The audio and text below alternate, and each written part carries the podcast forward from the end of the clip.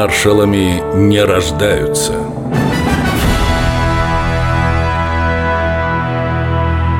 Амазасп Бабаджанян Весна 45 -го года. Штурм Берлина.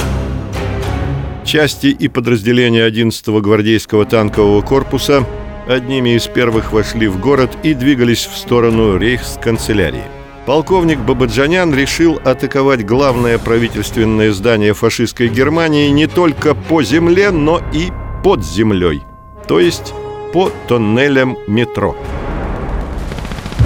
Докладывает командир штурмовой группы. Амазасп Хачатурович, немцы взорвали шлюзы Ландвер-канала. Быстро прибывает вода. На станциях метро прячутся от бомбежек мирные жители и раненые. Слышны крики о помощи. Что мне делать дальше? Идти вперед или возвращаться назад? Слушай мой приказ, командир. Прекратить продвижение штурмовых групп и оказать помощь в спасении гражданского населения. Но, товарищ полковник, до рейс канцелярии осталось всего каких-то 200 метров. Выполняйте приказ.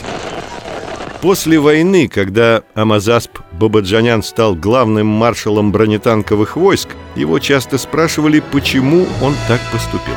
Продолжи он штурм, захвати рейхсканцелярию, война бы закончилась на несколько часов раньше, а сам бы он снискал славу человека, поставившего в ней точку.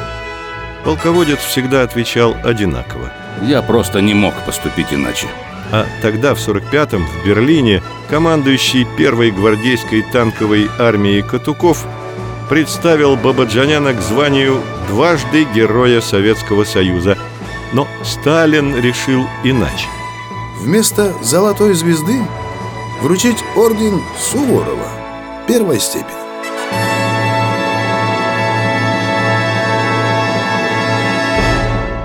По словам внучки маршала Юлии, Амазасп Хачатурович всегда пытался сберечь своих подчиненных, потому что хорошо знал цену человеческой жизни.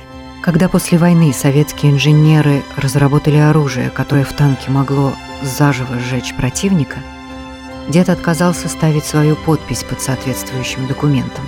Он считал, что любой солдат, даже вражеский солдат, человек – и потому его нельзя так жестоко уничтожать. Амазасп Бабаджанян